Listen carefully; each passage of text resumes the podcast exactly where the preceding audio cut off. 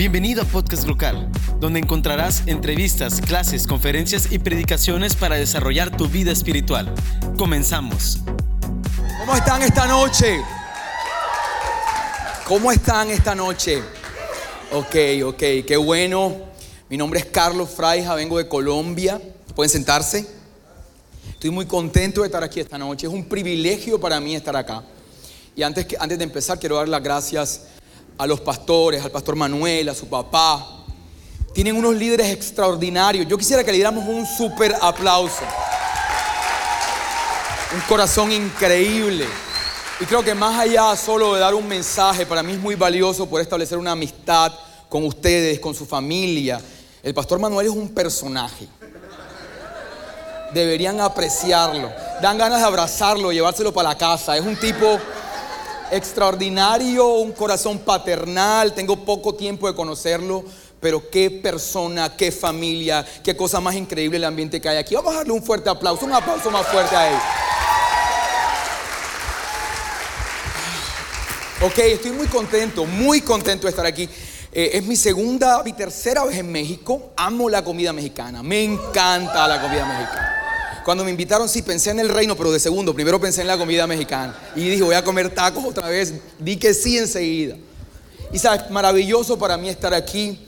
El pastor me ha pedido que esta noche pueda compartir con ustedes acerca de el poder de una visión. El poder de una visión. No de una visión, sino del poder de una visión. Y de eso quiero compartir. Pero antes quiero que oremos. Pero quiero que oren en serio. No cuando dicen oremos y tú piensas en otra cosa. Quiero que oremos en serio. Que tú bajes tu rostro y tú ores, escuchando lo que yo voy a decir, puedas hablar con el Padre lo que vamos a hablar. Inclina tu rostro. Padre, nosotros hacemos conciencia que tú estás aquí. Esto no es un evento y ya rutina religiosa. Tú estás aquí. Y donde tú estás, siempre cosas extraordinarias ocurren. Aún creemos que donde tú estás hay sanidad, libertad, visión. Nuestra vida cambia, Señor cuando tú estás. Y una palabra tuya tiene el potencial de cambiarnos para siempre. No vinimos aquí por cualquier cosa, vinimos por ti. Solo por ti estamos aquí, Señor. Y queremos escuchar lo que tienes por decir y queremos ver lo que eres capaz de hacer. En el nombre poderoso de tu Hijo Jesús. Amén. Dale un fuerte aplauso a Dios y con esto empezamos. Ok, quiero empezar contándoles un poquito podríamos correr esto para acá? Es que yo, me muevo como un león enjaulado y necesito que esto esté un poquitico. Si alguien me puede ayudar y correr un poquito esto. Ok, quiero empezar contándoles cómo fue la compra de mi primer carro. Es algo curioso. Pero cuando yo fui a comprar mi primer carro, yo quería dos cosas. Era mi primer carro. Quería que fuera exclusivo y además que fuera barato. Era difícil esas dos cosas. Exclusivo y barato. Y entré a internet, yo dije, necesito un carro que solo tenga yo. No quiero tener un carro corriente, que, hayan, que, que todo el mundo tenga ese carro. Quiero tener un carro que solo lo tenga yo. Y entré a internet a buscar un carro que solo yo tuviera. ¿Cuál será ese carro? Y encontré una marca y un carro ideal.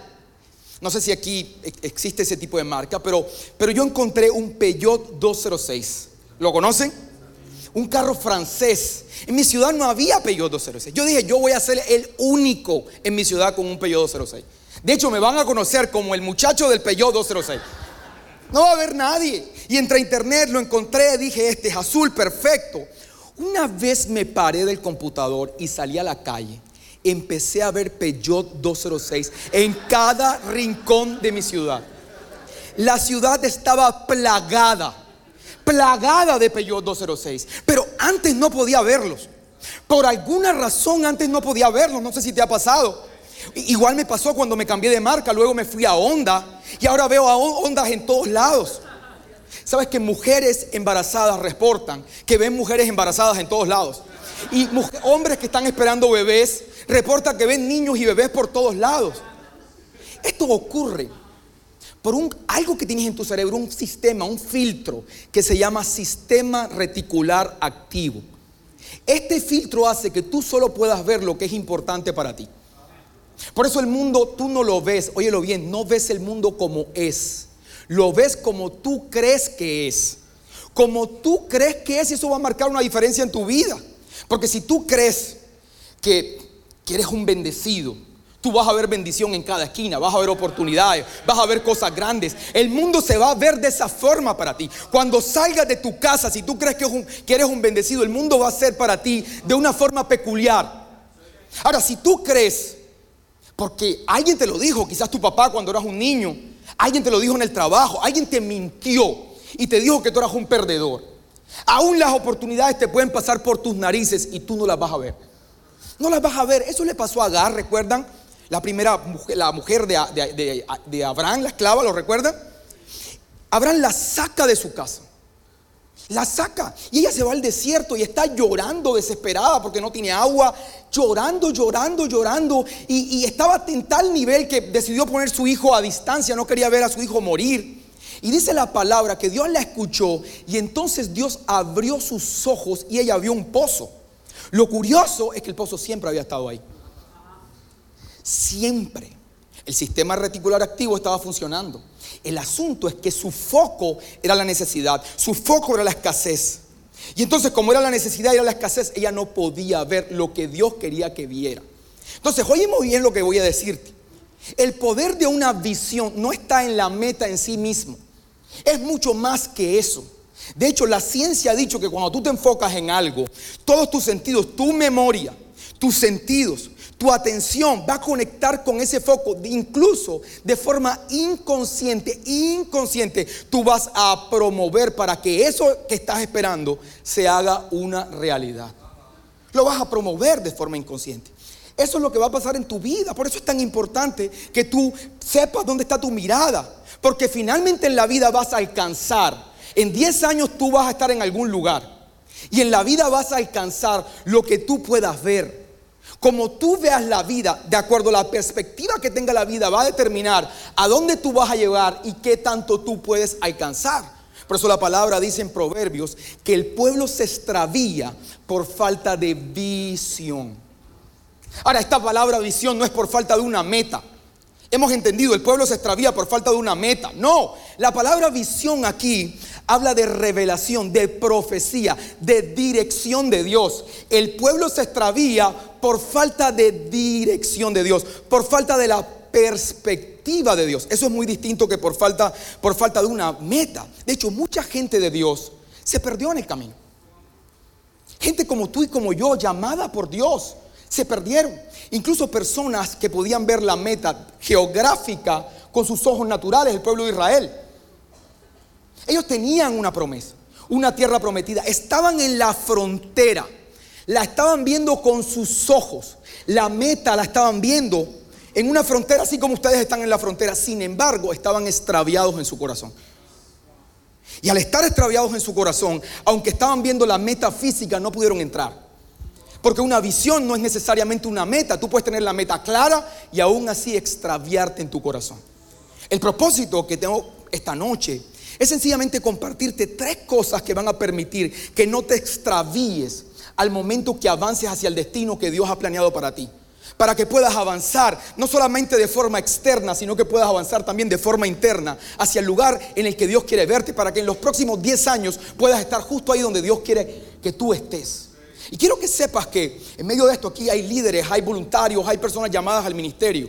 Este momento no es un momento casual o un momento religioso más en tu vida. Dios te va a hablar y tienes que estar atento.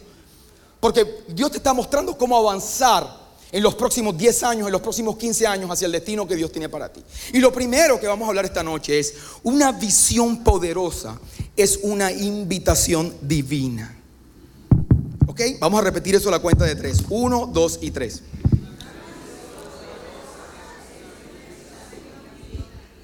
Si tú buscas en internet qué es un visionario, te van a aparecer muchas definiciones.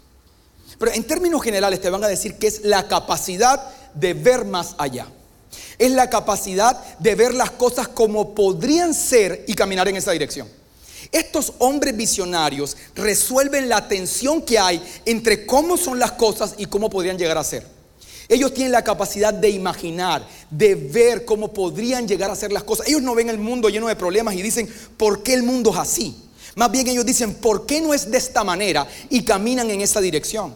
Eso marca una diferencia en este tipo de hombres. Han hecho cosas trascendentes. Puedes ver libros que hoy está digamos como que nuestra juventud está plagada de libros que hablan de visión y de hombres extraordinarios que han construido grandes empresas, grandes negocios, grandes proyectos. De eso vas a encontrar, pero toneladas de información. Ahora bien, hace un par de años escuché algo de Andy Stanley que cambió mi vida para siempre. Y quiero compartirlo contigo. Un hombre normal tiene el derecho, óyelo bien, a tener su propia idea de su futuro. Tiene el derecho a soñar cómo quiere que sea su futuro, a desarrollar una imagen mental de cómo quiere verse en el futuro. Pero tú y yo hemos sido comprados a precio de sangre. Dice la Biblia en el libro de Efesios, ahí lo vas a ver en pantalla, que nosotros somos hechura de Dios, creados en Cristo Jesús para buenas obras, las cuales Dios preparó de antemano para que anduviéramos en ellas. Escucha esto, cuando Dios te salvó a través de la obra de Jesús, no solamente te salvó del pecado, no solamente te salvó de la condenación eterna, Él te salvó de convertirte en aquello en lo que te estabas convirtiendo y te da la oportunidad que tú seas justo lo que Él diseñó que tú fueras. Tú tienes la oportunidad, no importa en qué te estabas convirtiendo, no te estoy hablando de cosas malas. Quizás te estabas convirtiendo en un empresario millonario. Quizás te estabas convirtiendo en el dueño de Tecate. Tecate o Tecate, ¿cómo es? ¿Cómo es que se pronuncia? Tecate es una moto allá en Barranquilla. Quizás te estabas convirtiendo en un gran constructor, en un pastor. No sé en qué te estabas convirtiendo. Pero si una de esas cosas en las que te estabas convirtiendo era distinta a la idea de Dios, ahora que aceptaste a Jesús, Dios te da la oportunidad que tú seas justo lo que Él diseñó que fueras. Entonces escúchame, la, la obediencia se redefine. Ya no es esta obediencia desde el punto de vista moral, lo bueno y lo malo. La obediencia es la oportunidad que el Padre nos da de caminar en dirección de lo que Él dijo que nosotros éramos. Y eso va a marcar una diferencia en tu vida. Va a marcar una diferencia porque escúchame, este mundo está lleno de metas, posibilidades y proyectos que podrías emprender. Tenemos mil cosas en las que podríamos invertir la vida y muchas de esas podrían prosperar. Pero escúchame, si tú decides escoger una distinta a las obras que Dios preparó de antemano para que tú anduvieras en ella, no importa cuánto dinero acumules, no importa cuánto tengas en el banco, cuántos edificios construyas, cuántos de esos edificios tengan tu nombre, finalmente va a ser exactamente igual cuando le das un juguete a uno de tus hijos. Él lo toma, juega un ratico y luego lo abandona y está esperando que le des otro porque nada puede satisfacerlo y te van a dar como un juguete, como cosas que llegan a tu vida y tú las tomas. Ah, sí, quería el, último, el carro último modelo, ya lo tengo. Quería la casa última, ya la tengo. Quería y ninguna de esas cosas va a poder saciarte, va a poder llenarte. Vas a vivir en una tristeza, aunque tengas todo, tú vas a decir, ya lo tengo todo por lo que se supone que debería ser feliz y aún no lo soy. Porque caminaste en dirección a lo que tú suponías que eran las obras que tú debías andar y no del destino que Dios tenía para ti. Esta vida es muy corta como para que la caminemos bajo nuestra propia perspectiva. Por eso dice la palabra, el pueblo se, se pierde cuando no tiene la perspectiva de Dios. Se pierde, se extravía. Ahora quiero contarte un poquito acerca de cómo nació la visión en nuestra ciudad. No te cuento esto ni para alardear ni para tratar de hablarte de mí, no me gusta hacer esto. Simplemente que vas a encontrar algunas cosas valiosas en medio de mi historia. La visión generalmente nace en una tensión, en una frustración. Generalmente nace ahí, en un lugar donde tú ves las cosas como no son, pero con gran potencial de cómo podrían llegar a ser. Ahí nace la visión. Ahí Dios pone la visión en tu corazón. Revisa cuál es tu visión y revisa si nació en ese lugar. Nació en el lugar de la frustración. No fue que tú, que tú sencillamente alguien te dijo todo lo que hay que hacer y ya, y tú caminas en eso sin saber. Algún día tú tuviste que encontrar una tensión entre cómo son las cosas y cómo podrían llegar a ser. Esa tensión, ahí nace la visión. Y así nació en, mi caso particular. Yo soy empresario. Me dediqué siempre a ser empresario desde que, desde que, digamos, me gradué de la universidad. Jamás en mi vida se me pasó la idea de ser un pastor. No se me pasaba por la idea. Es más, hace siete años ni siquiera se me pasaba por la cabeza ser un pastor. Y en medio de esa vida yo servía en una iglesia, amaba a Dios. Me doy cuenta de una realidad. La gente que yo conozco jamás iba a pisar las iglesias en mi ciudad. Escúchame, ¿por qué no le iba a pesar? Aquí está el problema. Porque estas personas que yo conozco tienen un preconcepto de la iglesia, es más, tienen unas reservas acerca de la iglesia. No importa lo que tú creas dentro de la iglesia, porque a veces estamos tanto tiempo en la iglesia que todos nuestros amigos son cristianos y perdemos perspectiva de lo que la gente de afuera piensa de nosotros. Tú crees que la gente piensa de cierta forma, Pero es que tú no ves el mundo como es, tú lo ves como crees que es. Te lo acabo de decir, entonces tú lo ves de cierta forma. Pero si tú estás, digamos, en otro mundo, fuera de la cultura, tú puedes tener clara cómo la gente lo ve y yo vengo de ese entorno. Yo sé lo que la gente dice de la iglesia, yo sé lo que la gente dice de los pastores. Y sabía que algunas cosas no eran ciertas, pero otras sí. Y yo sabía que si estas personas llegaban a la iglesia como estaba, se iban a dar, eh, se iban a llenar de razones, no solamente para nunca más volver, sino quizás para alejarse de Dios. Eso era algo que en mi corazón empezó a pesarme. En comunidades donde, donde, digamos, en mi ciudad, habían lugares donde se pedía entre tres y cuatro veces ofrenda y esta gente no quería ir justo por eso. En, mi en, las comunidades, en mi ciudad, siempre se estaba hablando de moralidad de una forma muy fuerte, como un Dios molesto que está, te está contándote las buenas y las malas. Siempre se estaba hablando de un sistema y pareciera que si tú no haces parte del sistema, entonces no tienes cabida dentro de esa organización. Además, escucha esto y lo que te voy a decir, quiero que lo analices. El perfil de hombre de Dios no era nada atractivo para mí. Ese perfil de mi ciudad. Yo no quería ser así. A mí me daba vergüenza que me asociaran a ese perfil. Alguien tiene derecho a decirlo. No los estoy defendiendo, ahora soy pastor. Puedo decirlo porque ahora soy pastor. Si hubiera sido empresario. Pero me daba pena. Yo no, yo pastor. Yo no quería eso. Y no quería que mi hija se casara con un personaje como estos. Yo quería que mi hija se casara con un hombre de Dios pero la versión de hombre de Dios que yo puedo ver a través de los ojos de Cristo, no la versión que se había construido. Entonces nace esto porque yo dije, yo amo a Dios, yo necesito un lugar donde criar a mis hijos, yo necesito un lugar donde invitar a mis amigos. Y empieza este peso a no dejarme dormir. Hay un peso que Dios pone encima tuyo, con el que comienza la visión y no puede dormir. Y entonces en este peso empieza algo que se llama la maduración de la visión. Tú empiezas a madurarla, a pensarla. Cuando Dios pone la visión no, no significa que te lanzas de una vez. Hay un tiempo que es la madurez. Y en esa madurez viene la solución al problema. Porque toda visión tiene una tensión, pero al mismo tiempo tiene una solución.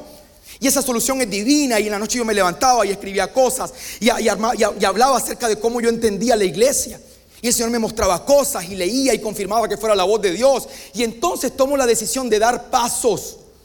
Tomo la decisión de avanzar, porque cuando tú caminas en la visión, tú avanzas en la visión que Dios diseñó para ti, el Señor la va a hacer florecer. Pero tú tienes que dar pasos. Y entonces el Señor empezó a hacerla florecer de una forma extraordinaria. Y lo que te voy a decir a continuación tiene un propósito. éramos un grupo de 5 o 10 personas, decidimos empezar esto, yo comunico la visión.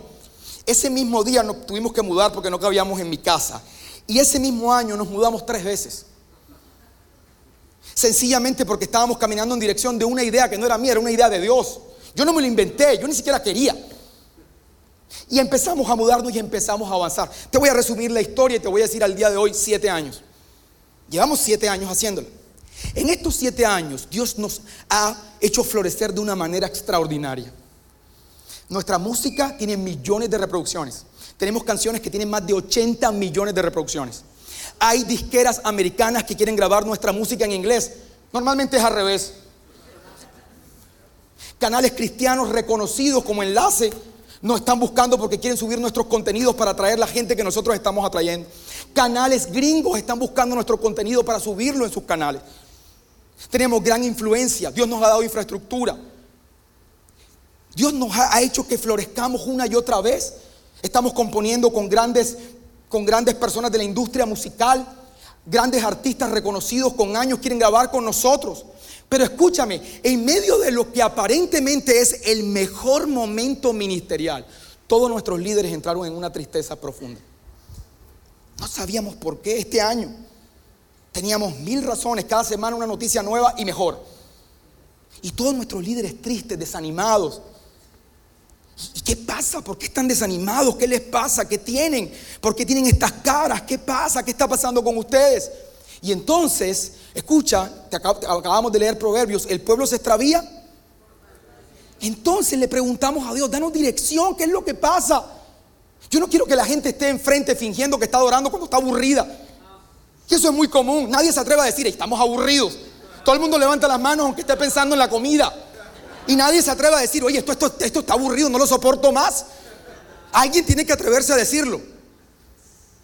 Porque si no lo decimos, seguimos en lo mismo, repitiendo unas rutinas que no nos llevan a ningún lado. Venimos, cantamos tres canciones, damos un mensaje. Venimos, cantamos tres canciones, damos un mensaje. Y llega un momento en que esto te aburre. Si no tiene un sentido y una dirección. Y alguien tiene que decir, alguien tiene que pararse. por lo menos yo lo hice, no, yo, yo paso. La tristeza llegó porque Dios nos mostró que nosotros habíamos cambiado la visión original por construir una organización exitosa. Y ahora toda nuestra energía estaba en levantar una organización exitosa que fuera reconocida y no en la visión que Dios nos había dado. Las decisiones que tomábamos ya no estaban en función de la visión, estaban en función de hacer avanzar el éxito personal de organización. Nuestra visión estaba enfocada en levantar el nombre del living room, ser reconocidos, que la gente dijera, wow, qué, redes las que ustedes tienen, wow, qué música. El corazón se desvió, aunque estábamos en la meta, el corazón estaba en otro lado. Y el éxito puede hacer que pierdas la visión. Las decisiones que empezamos a tomar atendían al hecho de ser una comunidad exitosa. Y en nuestro espíritu lo sentimos. Y eso trajo una tristeza, porque como te dije ahorita, no importa qué tan exitoso seas, cuántos millones de personas vayan a tu iglesia, si no es el destino que Dios trazó para ti, será como un juguete que no te sacia. El éxito te puede robar la visión. Pero también el fracaso.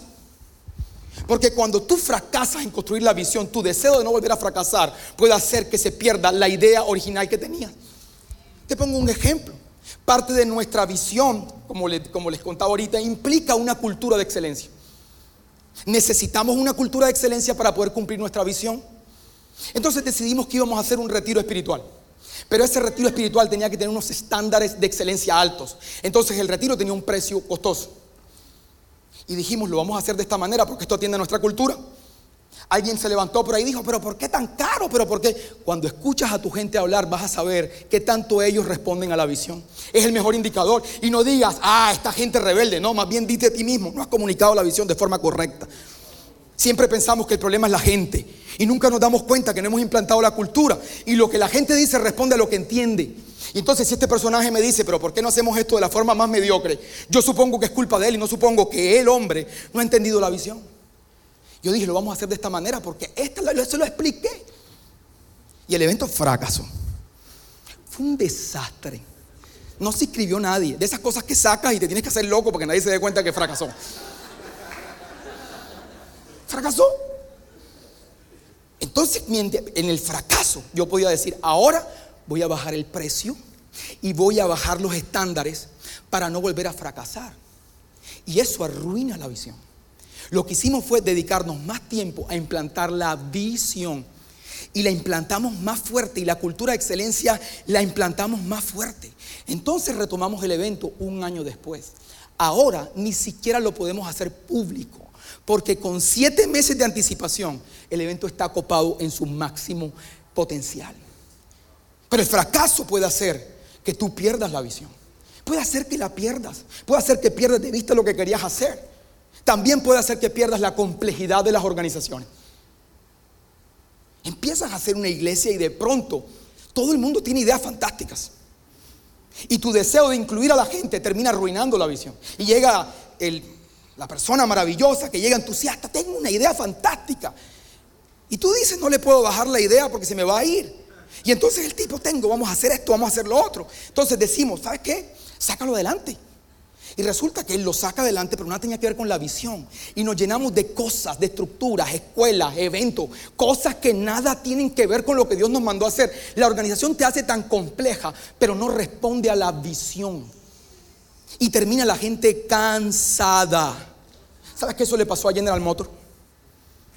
Ellos tenían una visión estupenda dijeron, vamos a crear cinco automóviles para que la gente consuma conforme a su edad. El Chevrolet, el primer carro. La gente acaba de salir de su trabajo, se compra un Chevrolet, wow, va a ser increíble, pero esa gente luego va a crecer económicamente y va a tener otra aspiración.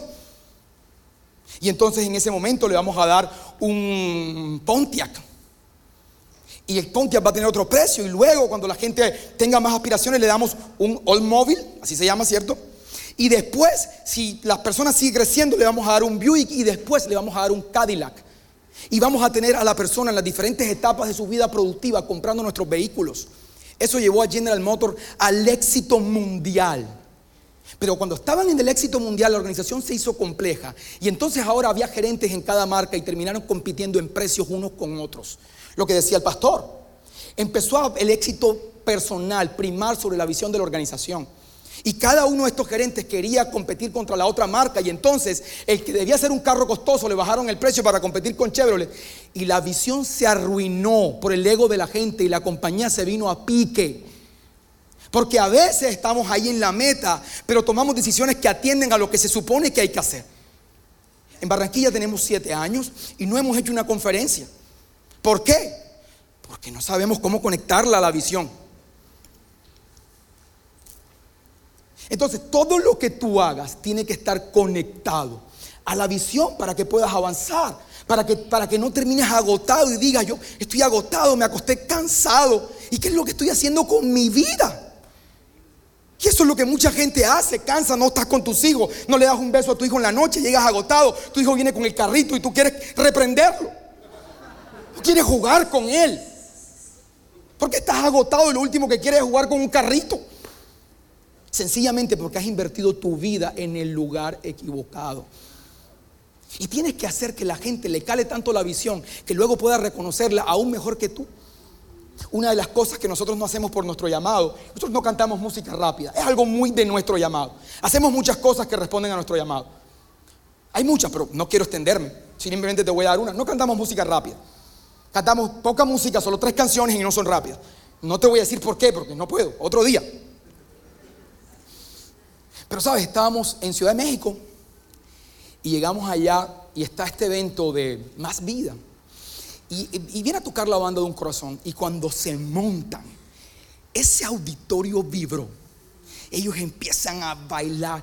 Y a mí se me abrieron los ojos, porque nuestra banda está viajando internacionalmente. Tenía una invitación a México, además. Tenía un tour a México, hace poco estuvimos. Y a mí se me abrieron los ojos. Yo vi cómo la gente cambió. Yo dije, wow. Cuando salimos de ahí, le dije al director de la banda, oye, qué increíble.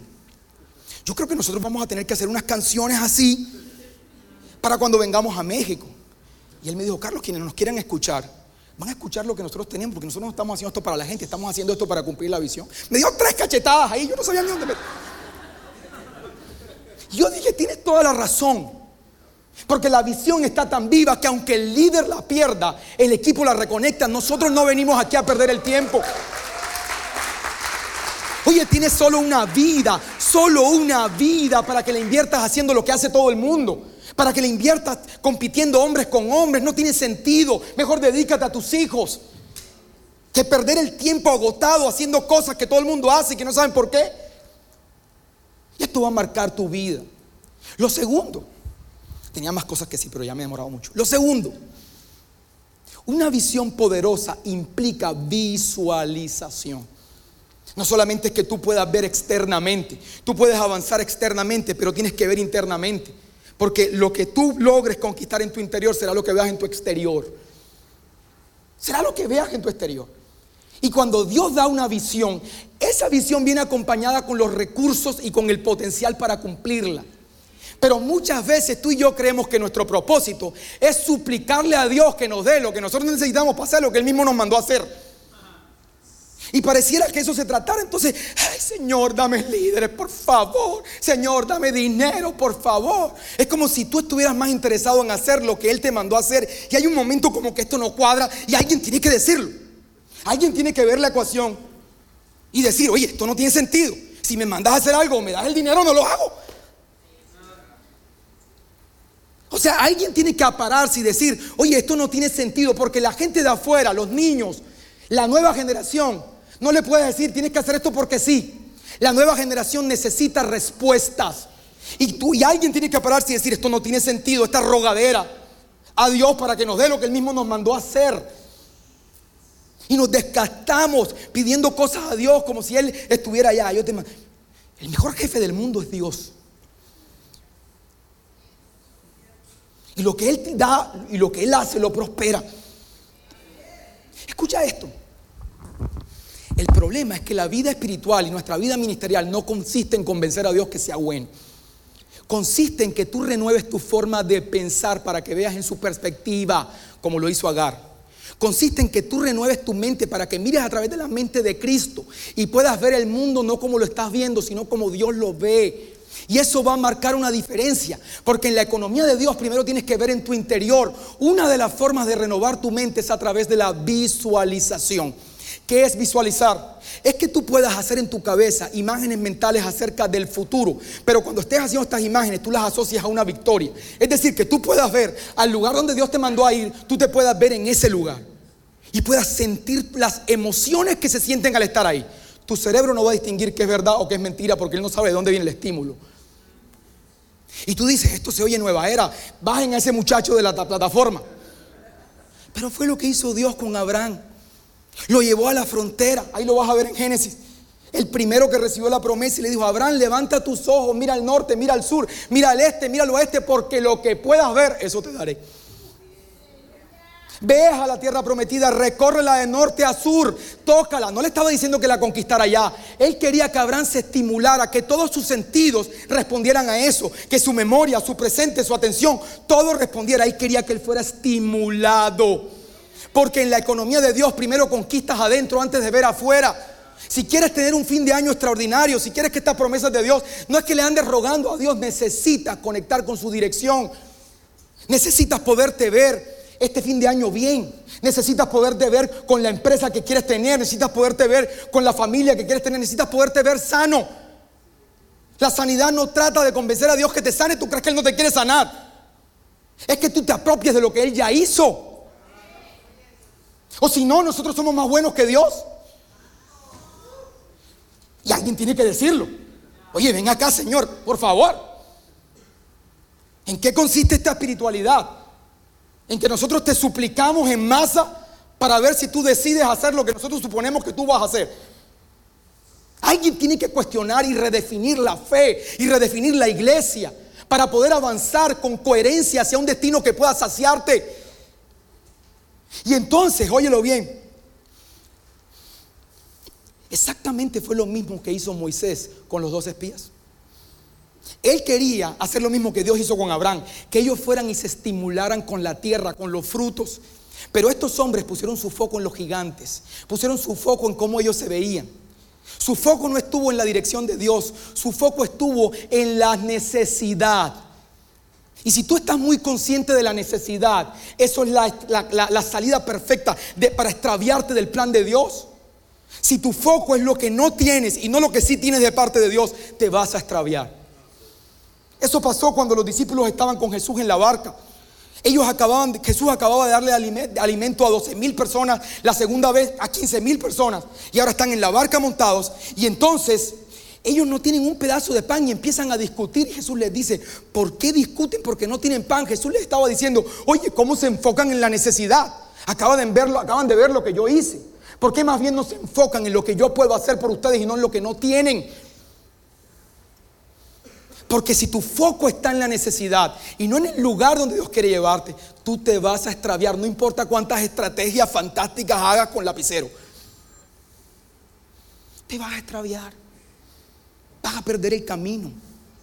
Y escúchame, cuando tú una y otra vez visualizas y puedes ver estas promesas de Dios en tu vida, ahora has generado en tu comunidad una cultura profética.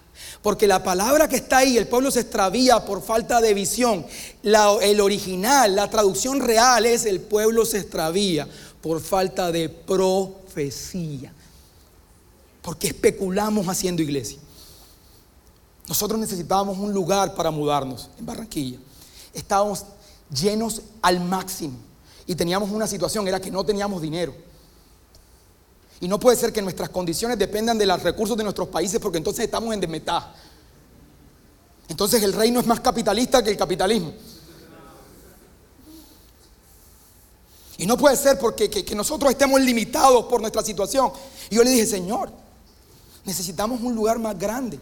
Muéstrame. No, te lo suplico. él, también lo necesita. Es Él quien más nos muéstrame. Recibimos una palabra profética. No teníamos un peso. En medio de esta idea de visualizar, un hombre dijo, estoy viendo un lugar para ustedes. Es un centro comercial. Veo un segundo piso. Veo paredes blanco hueso. Veo que en ese lugar funciona un centro educativo. Muévanse en esa dirección. El lugar les pertenece. Eso fue un domingo. El día lunes salimos a buscar el lugar. Puse ejércitos de gente buscando el lugar en revistas en todos lados.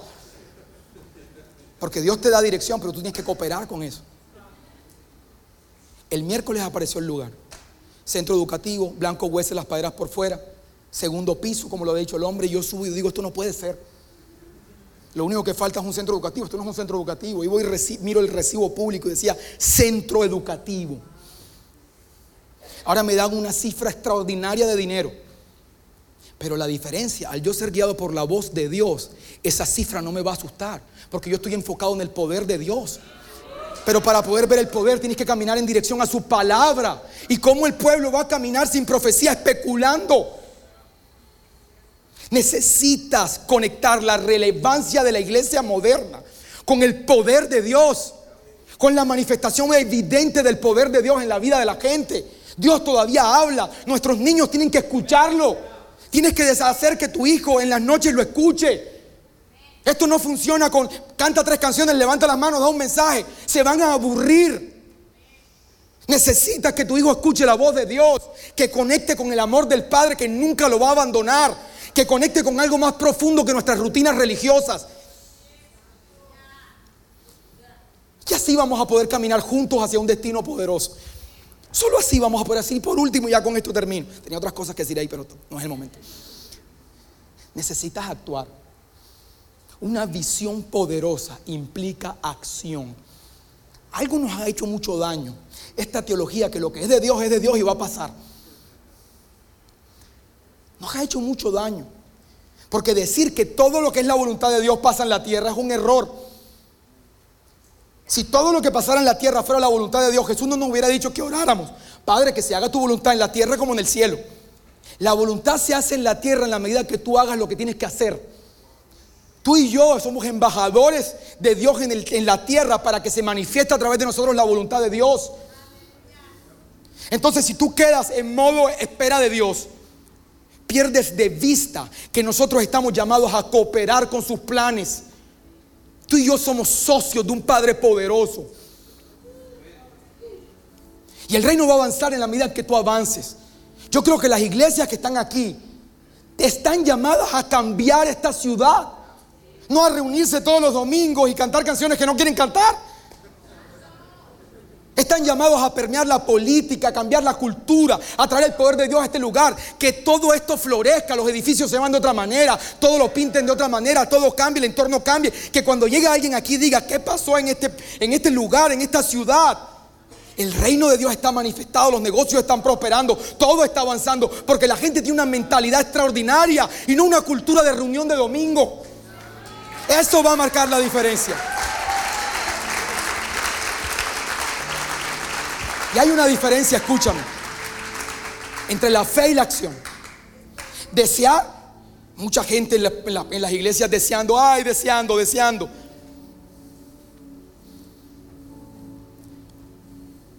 El deseo solo dice yo quiero, yo quiero, yo quiero, pero la fe es una demostración.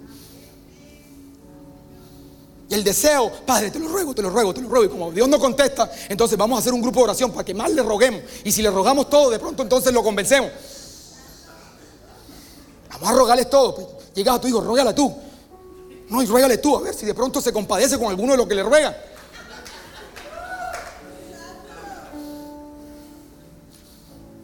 No, puede ser así.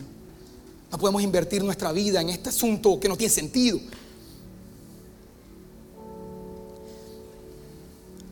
Es que digamos que el deseo son los planos, pero la fe es el contratista que lo hace realidad. La fe hace que las cosas pasen. Fue lo que hizo que Noé construyera un arca cuando aún no había llovido. Es lo que hace que tú estés en esta ciudad, aunque podrías estar en cualquier ciudad de los Estados Unidos. Pero decidiste estar aquí como Noé decidió construir el arca. Tú no entiendes por qué. Pero estás caminando con algo que no se puede explicar, que no es un buen negocio al parecer. No es un buen negocio. ¿Qué sentido tiene estar aquí cuando tus hijos podrían crecer en un lugar donde tienen más oportunidad? No tiene sentido y quizás la gente no lo entienda. Pero hombres como Noé hicieron antes que tú esto. Y en esa fe hay que apoyarnos para entender cómo Dios opera. Lo mismo hizo Abraham. Salió a caminar en una tierra donde no sabía ni a dónde iba. Pero lo dejó todo y avanzó hacia el destino de Dios. Se necesita eso para poder cooperar con los planes de Dios. Se necesita lo que hizo Moisés, que renunció a ser realeza para caminar en pos de su destino. ¿Cómo abandonar una empresa, grandes negocios, grandes oportunidades? Eso hizo Moisés. Él ha podido decir, ¿tú crees que ellos no tenían las mismas intenciones que nosotros, hijos? ¿Tú crees que no tenían aspiraciones en la vida? ¿Tú crees que ellos no pensaban, ven acá hay mi futuro, como así? No, no puede.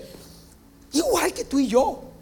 En un momento decían, ¿y si soy yo el que estoy escuchando? ¿Y si soy yo el de la locura? ¿Y si lo arruino todo? ¿Y arruino el futuro de mi familia por andar inventando que Dios me habló? Todos lo hemos pensado, no solo nosotros, ellos también. Y aún así caminaron. Y lo mismo también hizo Josué.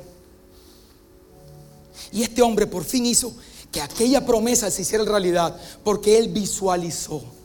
Él también envió dos espías para estimularlos. Pero ahora estos espías venían con una mentalidad distinta. Y estos dos espías vieron algo distinto. Ellos tuvieron unas conversaciones. Pero recuerda lo que hablamos ahorita. Sistema reticular activo. No ves el mundo como es, lo ves como crees. Ellos fueron a la misma realidad que los dos anteriores, pero vieron el mundo de una manera distinta. Vieron exactamente los gigantes, vieron la misma tierra, igualito como cuando yo salí y los peyos solo, que ellos regresan ahora y dicen, Dios nos ha dado esa tierra. Nos tienen miedo. Una versión distinta de la realidad a causa de la perspectiva profética. Y entonces estos hombres pudieron conquistar lo que otros no pudieron en 40 años. Y es lo que va a pasar en este lugar, porque esta palabra no regresa vacía, sino que cumple el propósito por el cual fue enviada.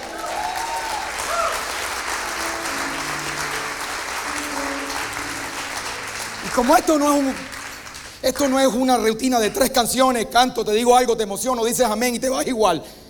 Tú vas a cerrar tus ojos ahora y Dios te va a hablar aquí y ahora. Voy a pedir que por favor nadie diga nada. Esto es muy serio. Necesito que puedas ver lo que Dios va a hacer contigo en los próximos 10 años y que puedas estar ahí y que lo puedas conquistar en tu interior. Padre, tú estás aquí. Tú eres más bueno que nosotros. Nos hacemos conscientes de tu verdad. Tú aún hoy hablas, Señor. En el nombre de Jesús, yo te pido que hables ahora a estas personas. Uno, dos y tres.